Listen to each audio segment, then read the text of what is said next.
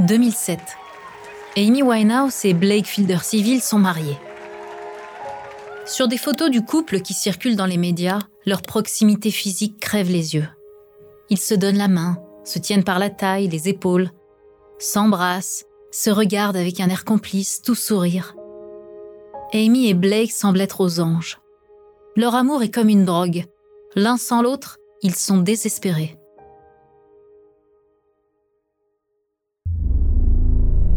Or, une drogue consume. Et la situation est loin d'être idéale. D'abord, les photos ne montrent pas qu'un couple heureux et épanoui. Trop souvent, Amy et Blake sont photographiés cernés, le teint gris, alcoolisés et drogués. Et trop souvent, les disputes éclatent. Sans scrupule, les médias s'emparent de ces moments violents. Dans son livre, Mitch Winehouse témoigne à propos d'une certaine dispute qui aurait éclaté en 2007 quelques semaines après l'échange des vœux de Blake et Amy. Alors que le couple dîne avec Mitch, les deux mariés rentrent à leur hôtel, le Sanderson, à quelques minutes de marche d'Oxford Street, vers 21h30. Puis, autour de 3h30 du matin, une violente dispute éclate entre eux. Le père d'Amy l'apprend le lendemain, en lisant le Daily Mail, dont le gros titre du jour est le suivant. Amy Winehouse, en sang, et couverte de bleu, aux côtés de son mari. Pour illustrer la nouvelle, des photos montrant Amy couverte de coupures sur le visage, les jambes et les pieds témoignent d'une inquiétante brutalité. Les images ont été capturées par les paparazzi au moment où Amy fuyait l'hôtel. Et une fois de plus, malgré la violence apparente de la situation, Amy retourne dans les bras de Blake, seulement quelques heures après. La situation entre Amy et Blake est de plus en plus alarmante. L'acharnement des médias n'aide en rien. Amy enchaîne les overdoses et, cerise sur le gâteau, Blake se fait arrêter plusieurs fois, notamment pour coups et blessures volontaires, avant de finir derrière les barreaux. Quelle sera l'issue de cet enfer?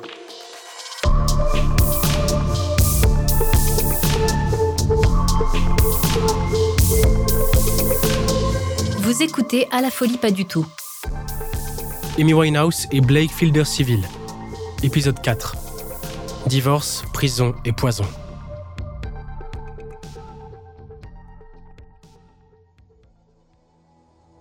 Malgré la complexité de la situation, le père d'Amy finit par être rassuré lorsqu'en novembre 2007, Blake comparaît devant le tribunal pour y être jugé. Amy est inquiète pour ses prochains concerts. Son père est là pour la rassurer.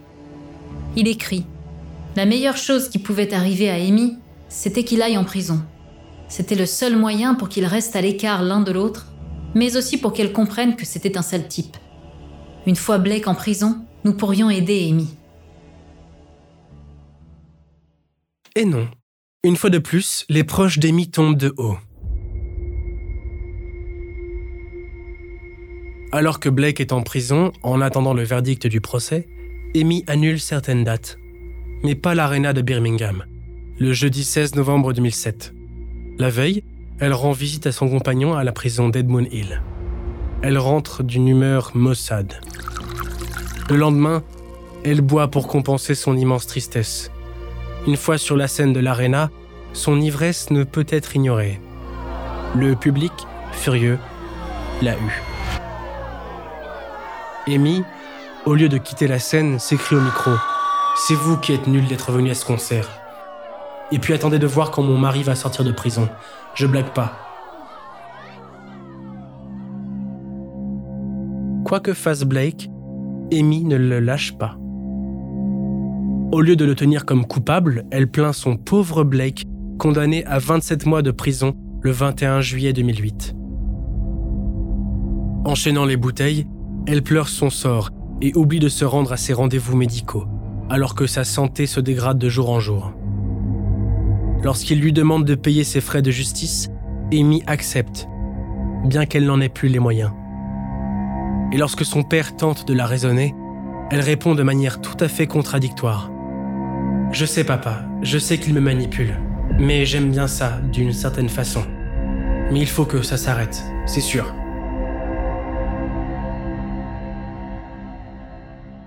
Avant de continuer cet épisode, nous voulions vous remercier pour votre écoute. Si vous voulez continuer de nous soutenir, abonnez-vous à la chaîne Bababam Plus sur Apple Podcast. Cela vous permettra une écoute sans interruption. Ou bien écoutez ce message de notre partenaire, sans qui ce podcast ne pourrait exister. Ne partez pas, on se retrouve tout de suite après.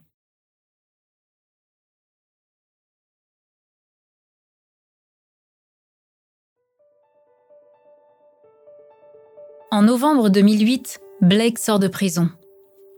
Interviewé par l'ancien tabloïd News of the World peu de temps après, et contre toute attente, il confie aux journalistes. J'ai entraîné Amy dans la spirale de la drogue et sans moi, il est certain qu'elle n'aurait jamais fait ça. J'ai gâché quelque chose de magnifique. J'ai commis la plus grosse erreur de ma vie en prenant de l'héroïne devant elle. C'est à cause de moi qu'elle a commencé à consommer de l'héroïne et du crack et qu'elle s'est fait du mal je me sens vraiment coupable. Incroyable mais vrai. Il dépasse les espérances de Mitch Winehouse. Mitch croit enfin à un avenir meilleur pour la prunelle de ses yeux. Peut-être qu'en entendant ces mots, Amy comprendra que le fond du problème n'est pas la drogue mais Blake.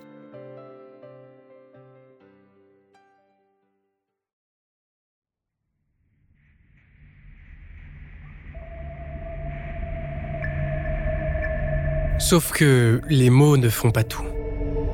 Surtout lorsqu'ils sont prononcés trop tard. Blake et Amy, que l'on surnomme désormais Wino, en référence à sa consommation excessive de vin, continuent de se voir. Jusqu'à ce que Blake découvre qu'Amy le trompe. Pire encore, selon la rumeur, elle aurait détaillé ses ébats avec un certain rugbyman, déclarant Josh est un meilleur coup que Blake. En janvier 2009, Blake demande le divorce et la moitié de la fortune de la chanteuse. On dirait bien que ses remords ne sont déjà qu'un lointain souvenir. Il justifie sa demande en annonçant que s'il la quitte pour de bon, c'est qu'il ne supporte plus de voir sa femme au bras d'autres hommes, dont notamment le réalisateur Reg Travis, avec qui elle entame une liaison dès 2008. Bien que tout cela soit un immense soulagement pour les proches de la chanteuse, celle-ci sombre encore plus dans l'excès. Ses apparitions sur scène se font de plus en plus rares. Sa consommation d'alcool toujours aussi quotidienne. Amy risque sa vie.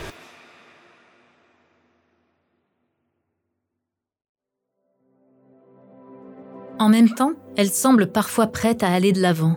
En 2008, Amy parvient à arrêter l'usage de la drogue. Puis, il arrive à Amy de refuser qu'on lui serve de l'alcool. Toujours dans son manuscrit, Mitch Winehouse témoigne. Un soir de l'année 2011, Amy a demandé au serveur Ne me servez pas d'alcool sous aucun prétexte. Il continue. Ce soir-là, j'ai noté dans mon journal Je suis très fier d'Amy. C'est très encourageant. Après la demande de divorce, elle décide d'effacer le nom de Blake de sa poitrine. Quand elle officialise sa relation avec Reg, son père écrit La présence de Reg lui a permis d'envisager l'avenir de façon plus lucide. Elle a décidé de ne pas remonter sur scène tant qu'elle n'aurait pas réglé son problème de trac et de se consacrer à son prochain album. Dans son journal intime, il écrit le 31 décembre 2010 Globalement, l'année 2010 a été bien meilleure que 2009. Beaucoup de bonnes choses nous attendent en 2011.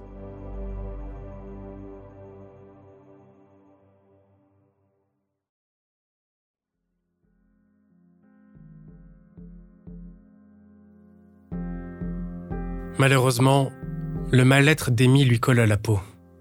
Elle continue de multiplier les séjours en désintoxication. En vain. Le samedi 23 juillet 2011, Amy Winehouse décède tragiquement à seulement 27 ans. Elle est retrouvée morte dans son appartement londonien, après avoir ingéré une ultime fois une trop grande quantité d'alcool. Son corps ne supporte plus tout ce qu'on lui a infligé. Il porte toujours tragiquement le nom de Blake au niveau de la poitrine.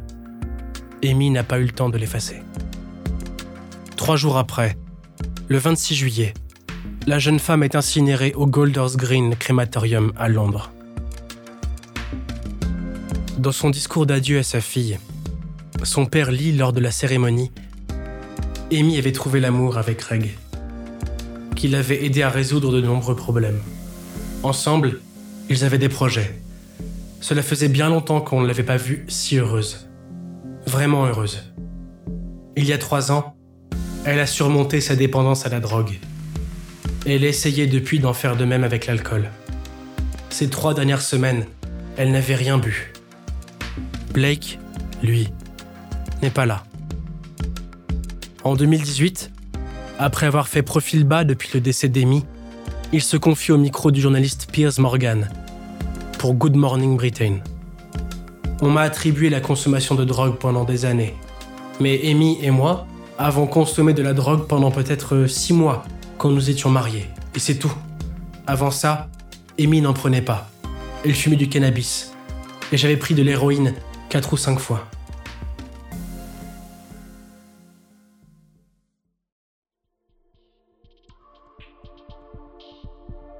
Difficile de croire de telles paroles, avec une fin si tragique. Difficile de ne pas faire le lien entre l'addiction d'Amy pour les substances en tout genre et sa dépendance à Blake Fielder Civil. L'amour dépasse-t-il tout? Même la mort?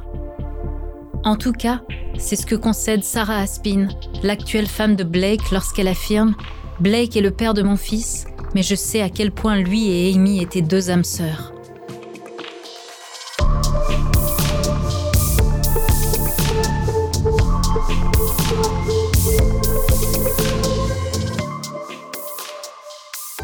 Merci d'avoir écouté À la folie pas du tout, une production Bababam.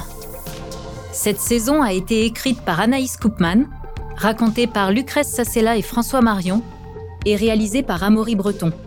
Si l'épisode vous a plu, n'hésitez pas à laisser des commentaires et des étoiles sur toutes les plateformes d'écoute.